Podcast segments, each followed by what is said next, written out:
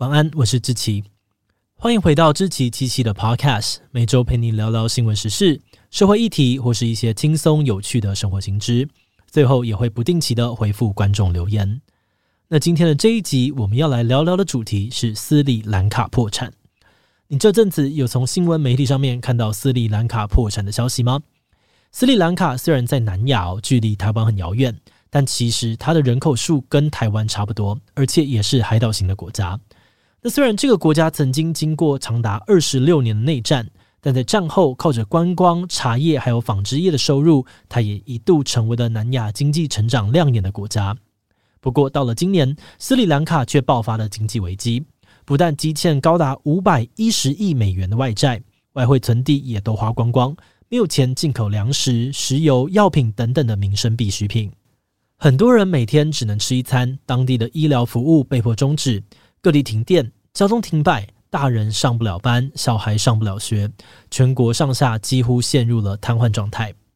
忍无可忍的民众最后就走上了街头。那虽然有警方的强力镇压哦，但是大规模的抗议活动还是从三月一直持续到现在。很多的政府官员也陆续在抗议声中下台。而七月的时候，当地民众更是直接占领了总统府，让总统还有总理双双宣布辞职。几天之后，斯里兰卡的总统戈塔巴亚拉贾帕克萨搭机逃往了国外，然后他们的总理宣布全国正式进入紧急状态，并且在部分的区域实施宵禁，连总统都落跑了。一般民众当然也都想尽办法要逃出国，甚至传出有人在偷渡过程当中不幸身亡。那在这个事件爆发之后，很多人都说斯里兰卡会破产，都是因为加入了中国的一带一路计划。但也有人觉得斯里兰卡会走到今天的落魄局面，真正的罪魁祸首另有其人。到底哪个说法比较正确呢？这集就让我们一起来聊聊斯里兰卡破产吧。不过在进入今天的节目之前，先让我们来谢谢一下长期支持新媒体创作者的正成集团。正成集团成立于一九五九年，到了现在已经成为了摄影与影视市场的龙头。我们现在摄影棚里所有的器材不夸张，真的是所有的器材都是跟他们购买的。一直以来，他们都是这个影音时代下新媒体创作者的最佳伙伴。而前阵子，正成集团也推出了他们的电商品牌正成购物网，里面除了有 Podcast、YouTube 影片拍摄适用的设备，针对一般民众的需求也能够满足。像是我们自己就在上面选购了 Rode 的麦克风、录音界面、拜耳的耳机、蔡司的镜头、蓝光的灯光等等。让我们的节目品质有了很大的进步。如果大家有任何的器材需求，都可以到真诚购物网去看看哦。好的，那接下来就让我们进入节目的正题吧。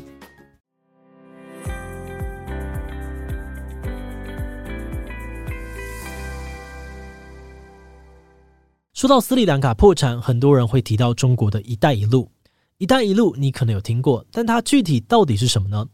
一带一路”的全名其实叫做“丝绸之路经济带”，跟“二十一世纪海上丝绸之路”。简单来说呢，就是中国政府打造陆上与海上丝路的经济计划。这项计划从二零一三年开始倡议，中国会借钱给参与的国家，帮助这些国家进行大型建设。那依照中国官方的说法，这个计划可以让中国跟这些参与国互助互惠，共同富裕。好的，那回到我们今天的主角斯里兰卡。在斯里兰卡长期执政的政治家族叫做拉贾帕克萨。这个家族其实早在二零零九年内战结束前后，“一带一路”的说法都还没有出现之前，就开始跟中国借钱了。为什么他们会这么早就跟中国扯上关系呢？其实是因为当时的斯里兰卡刚刚结束战争，整个国家经历了重大的破坏，很急着需要一笔重建的资金。那因为政府军队是用危害人权的方式结束战争的。所以当时遭到了国际社会的严厉谴责，除了中国，几乎就没有人愿意借钱给他们。所以斯里兰卡当然就跟中国借钱了。而在后来，就算其他国家也愿意借钱了，不过因为中国的贷款规定很宽松哦，没有要求斯里兰卡设下什么反贪腐等等的条款，所以中国一直都还是斯里兰卡非常重要的借钱管道。那中国为什么要对斯里兰卡那么好，开出这么慷慨的条件呢？大部分的评论认为，这是因为中国看中了斯里兰卡的地理位置，觉得斯里兰卡有很赞的经济还有战略价值，所以想要积极的拉拢他们。而习近平本人甚至还亲自到访过斯里兰卡。那合作了十几年下来，中国在斯里兰卡投资建设的计划遍及了港口、机场、铁路、体育馆，甚至是一整座的新城市。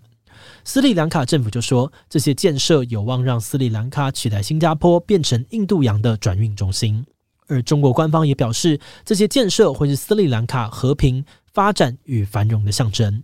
比如耗资超过十亿美元打造的汉班托塔港，就号称会成为世界第五大的货运港口啊。不过，这些以“一带一路”为名的大笔贷款啊建设，却一再被美国为首的国际社会质疑是具有战略目的的债务陷阱。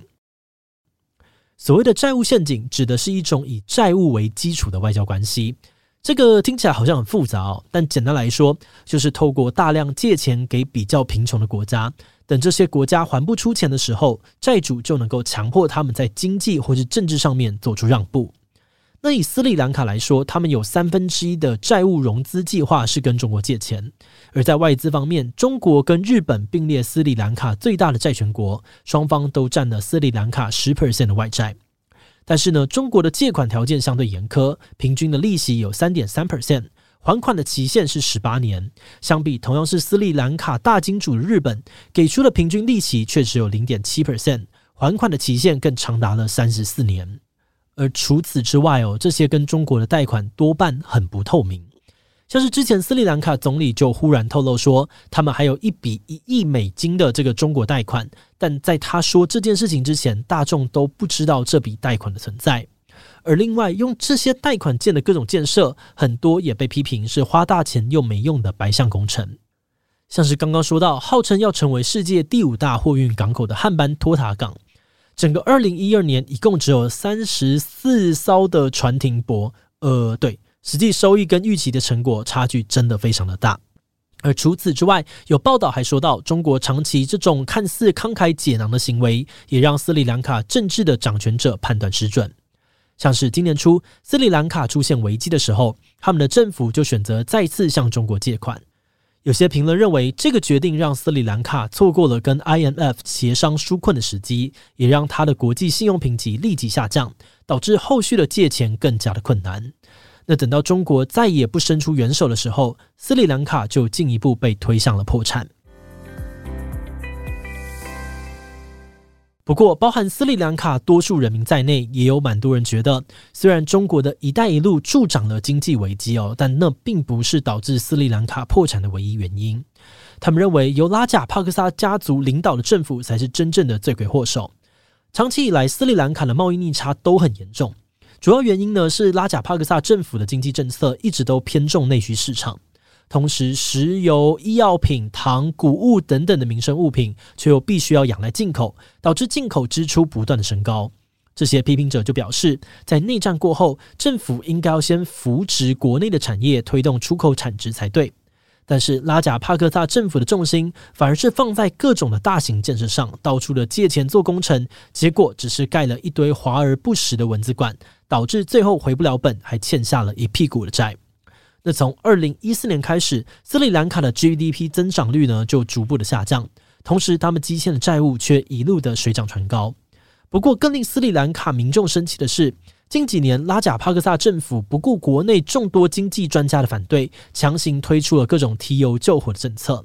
他们先是在二零一九年的时候，对于大企业大幅的减税，导致国库损失了十四亿美元的税收。然后在去年的二零二一呢，又全面的禁用化学肥料跟农药，导致重要出口品呢茶叶欠收，民生粮食作物的产量也大大的减少，只好再花钱从国外进口。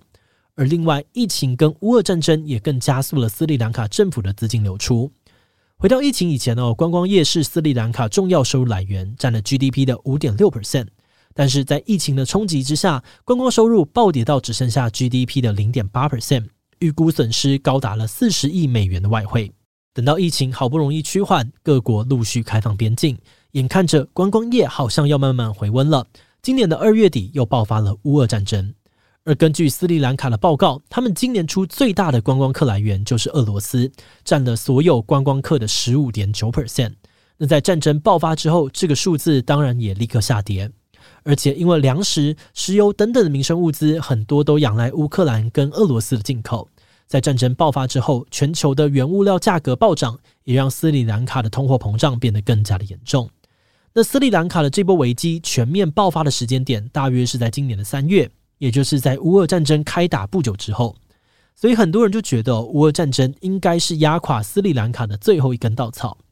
那当然，疫情跟乌俄战争冲击到的不只是斯里兰卡，许多的经济专家都警告，在全球通膨之下，多数的低收入国家也深陷债务危机。如果不尽快采取行动，那斯里兰卡恐怕只会是第一张倒下的骨牌。有研究就显示，现在有许多国家的状况其实跟斯里兰卡很像，都是早就负债累累，又受到疫情跟乌俄战争的冲击。专家就预估哦，今年有超过二十个国家会面临债务违约的危机，其中最常被点名的是位在非洲的尚比亚，还有西亚的黎巴嫩。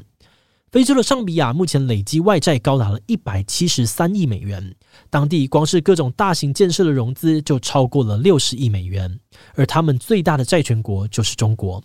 而且在乌俄战争爆发之后，上比亚的经济危机又更加的恶化，能源严重短缺，主要收入之一的矿产也因此产量大减。而另外，西亚的黎巴嫩是个人口只有六百万的小国家，但它同时是全球债务最高的国家之一。它总共有九百亿美元的外债，而在当地政府错误的政策之下呢，他们的货币更是贬值超过了九十 percent，失业率也不断的飙升。而除了这两个国家之外，其他还有像是阿根廷、阿富汗、巴基斯坦、埃及、寮国、缅甸、土耳其、辛巴威等等，也都是外媒点名要注意的国家。这些国家的人民面对的状况也几乎一模一样：缺燃料、缺电、缺药品、缺粮食，几乎什么都缺。而虽然这些国家陷入危机的理由，认真来讲也都各有不同，但除了阿富汗以外，其余的国家都有一个共同点，那就是他们都有加入中国的一带一路。IMF 的总裁最近也公开呼吁中国要中国对这些国家实行减债，这个声明也让很多人再度质疑一带一路造成的经济问题。这集的最后，我们也来分享一下制作时的心得。我们发现哦，在整个斯里兰卡的经济危机当中，中国扮演的角色引起了国际社会很多的讨论。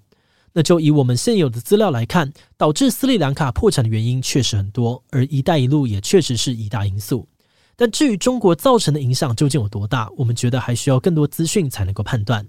因为中国给斯里兰卡的贷款呢，资讯并不透明，甚至可能还有不为人知的贷款存在，也说不定。不过，在查阅这些资料的过程当中，最让我们在意的是，这个问题并不只是发生在斯里兰卡身上。根据报道，中国目前是全球中低收入国家最大的债权国，而那些以“一带一路”为名的合作文件里面，通常也都包含了保密条款。那当然哦，这些条款内容多半没有公开，甚至中国放给这些发展中国家的贷款，有半数都没有通报世界银行或者是 IMF。那考虑到这个欠中国钱的贫穷国家那么的多，一带一路又这么的不透明，我们觉得还是有必要检视中国在斯里兰卡的做法到底有什么样的问题，认真的借鉴斯里兰卡的经验，才可以适时的给其他的国家参考。那话说回来，斯里兰卡目前也正在寻求 IMF 的援助，而其中的一大条件就是要提交一份债务永续计划。那也只能希望斯里兰卡能够在新总统的带领之下，把所有的债务都开诚布公，这样可能才是厘清争议、解决问题的第一步吧。好的，那关于斯里兰卡未来的走向，我们之后也会持续的关注。而今天有关斯里兰卡破产的主题就先介绍到这边。如果你喜欢我们内容，可以按下追踪跟订阅。如果是对于这集斯里兰卡破产，对于我们的 Podcast 节目，或是我个人有任何的疑问跟回馈，也都非常的欢迎你在 Apple Podcast 上面留下五星留言哦。那今天的节目就这样告一段落，我们就下集再见喽，拜拜。